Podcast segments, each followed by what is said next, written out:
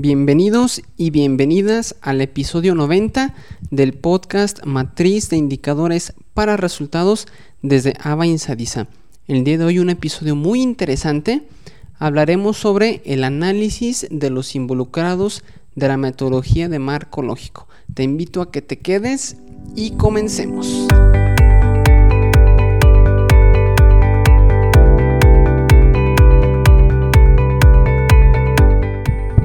Hola, ¿qué tal? Es un gusto saludarte. Muchas gracias por darme un poquito de tu tiempo para conocer más acerca de la metodología de marco lógico. Y pues la verdad a mí es un gusto estar aquí grabando este episodio 90 del miércoles 14 de febrero del 2018.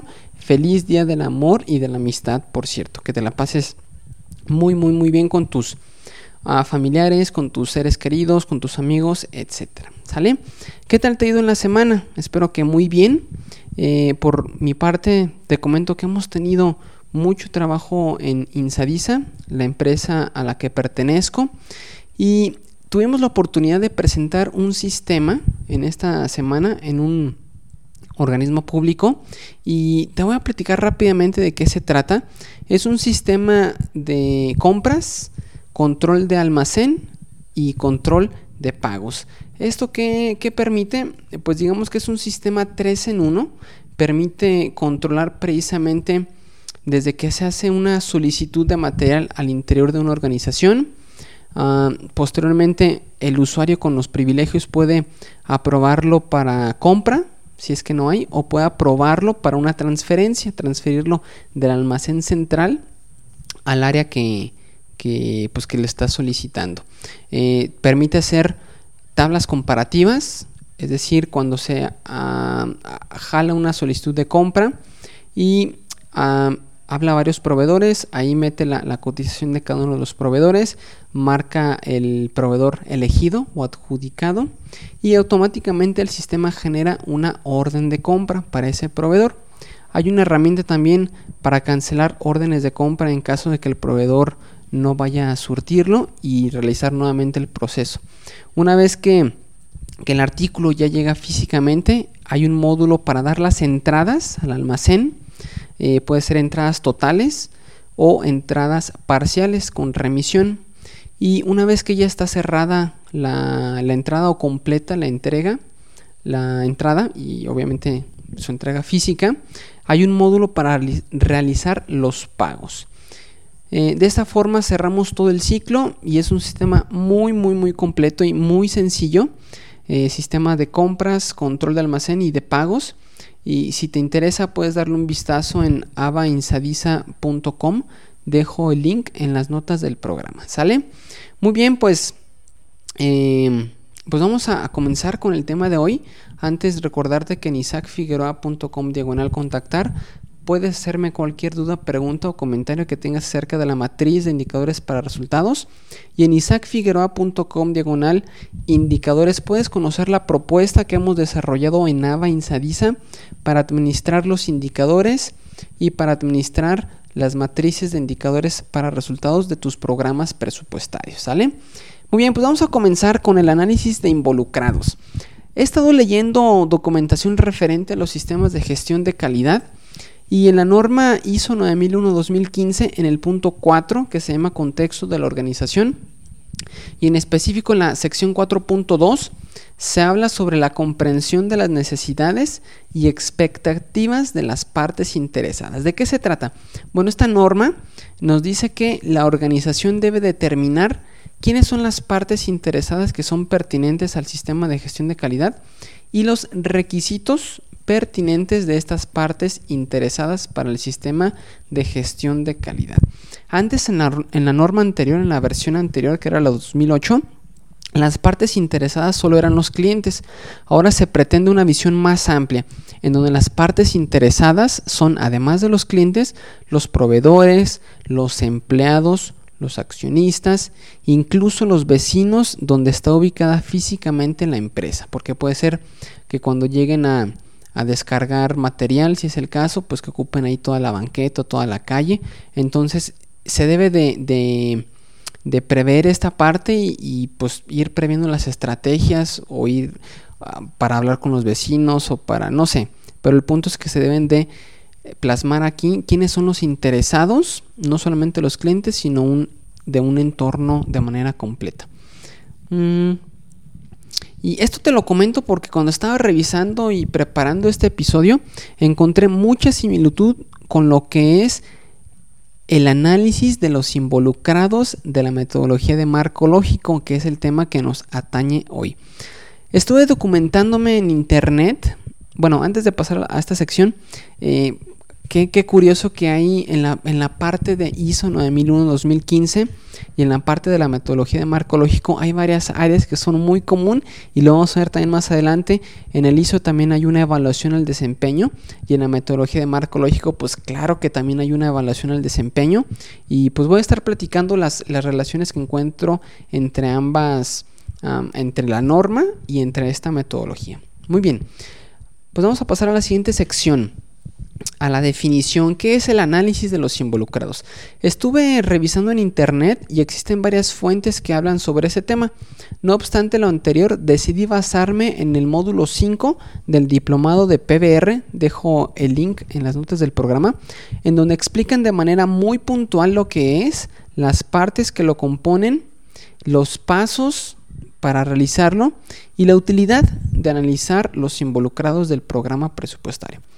Muy bien, la definición. De acuerdo con la Secretaría de Hacienda y Crédito Público, el análisis de los involucrados sirve para identificar a las personas, a los grupos relacionados y a toda persona afectada por el, por el problema que el programa presupuestario busca enfrentar y solucionar, con el objetivo de conocer sus intereses, sus posturas y determinar cuáles tienen mayor influencia para el buen desempeño del programa.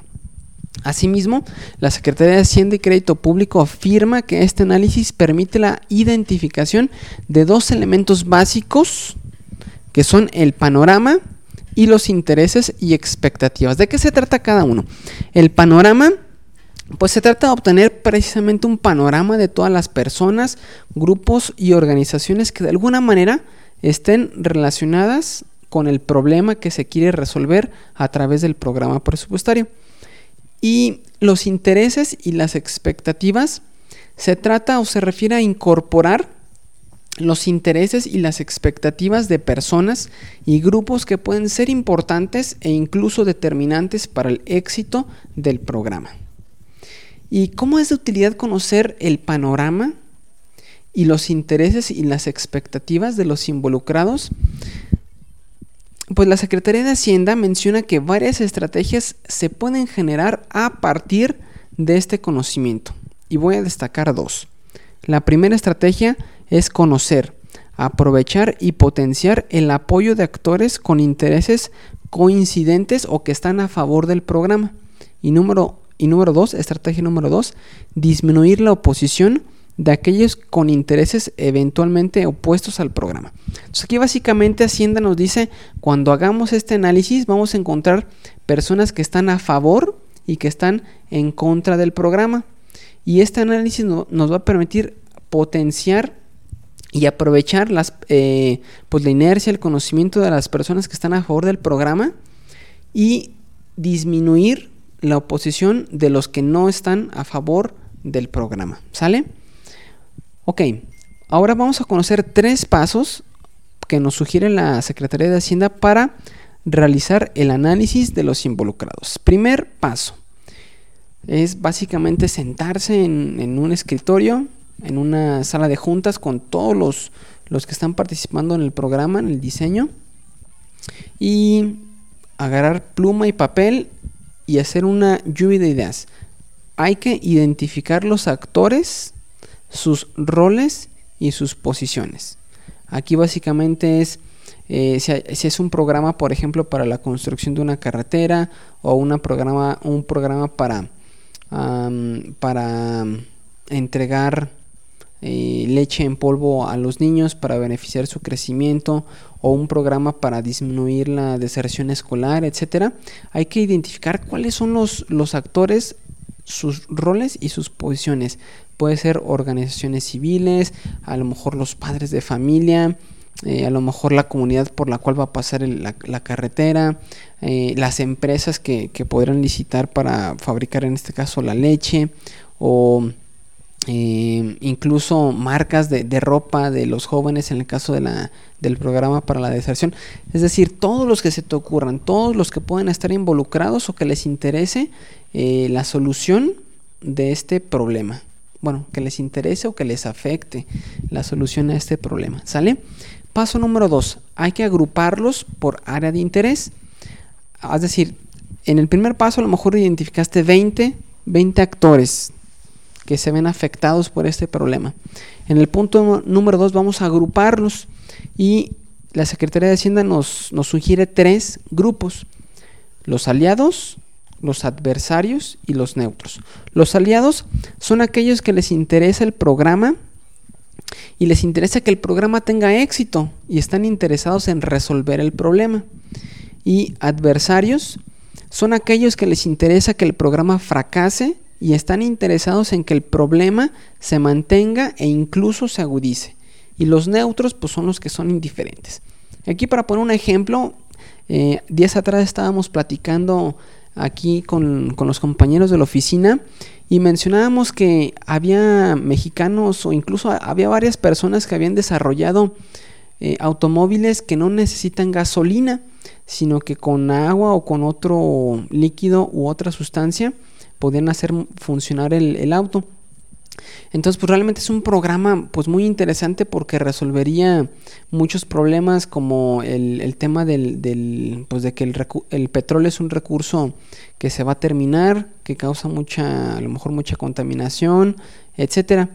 Y aquí, pues, por ejemplo, así rápidamente, los, actores que estarían interesados, pues será a lo mejor la, la población o empresas de corte que se dedican a la energía ecológica o etcétera, pero también por el contrario habría actores que van en contra de este programa de desarrollo de un combustible alterno al petróleo, por ejemplo, que serían pues las empresas petroleras, ¿verdad? Sabemos que eh, las empresas petroleras pues han invertido mucho en infraestructura, en, pues no sé, en mercadotecnia, en distintas cosas, eh, y no les convendría que un automóvil no utilizará ya más gasolina. La gasolina pues obviamente viene del petróleo.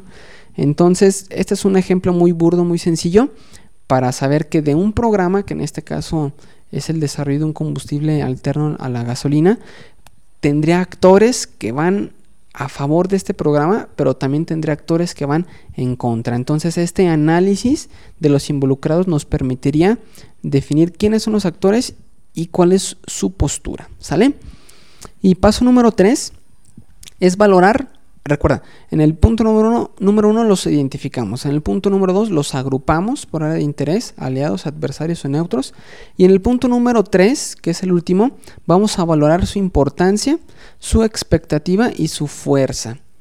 Eh, este paso consiste para cada uno de los actores definir si van a favor del programa o lo van a obstaculizar y también identificar su capacidad de influenciar e incidir en el programa presupuestario. Para tal ejercicio, la Secretaría de Hacienda y Crédito Público recomienda usar la herramienta denominada matriz de expectativas fuerzas, que es una tabla con las siguientes columnas, eh, nombre del actor o grupo de actores, siguiente columna el interés o la expectativa, eh, siguiente columna, importancia para la operación del programa. Siguiente columna, fuerza para defender intereses. Y la última, la posición. La posición se obtiene multiplicando la importancia para la operación del programa por la fuerza para defender intereses. Y aquí pues obviamente a cada uno para poder hacer la multiplicación hay que darle un valor numérico Aquí la, Secretaría de Hacienda nos, nos sugiere unos rangos, los dejo en las notas del programa. Y con base a la resultante o la posición, habría que diseñar estrategias para cada uno de los actores para asegurar el éxito del programa. Van a salir actores que son altamente importantes o relevantes, a eso hay que poner mucha atención, y actores pues que no son tan tan importantes, pero sí hay que tenerlos ahí en el, en el radar. ¿Sale? Muy bien, pues esto es todo por el día de hoy es lo que tenía preparado. Espero que haya sido de utilidad, de interés y nos vemos en el próximo episodio, el próximo miércoles. aquí en el podcast Matriz de Indicadores para Resultados desde Ava Insadisa. Te mando un saludo, que te la pases muy bien en este día. Hasta luego. Adiós.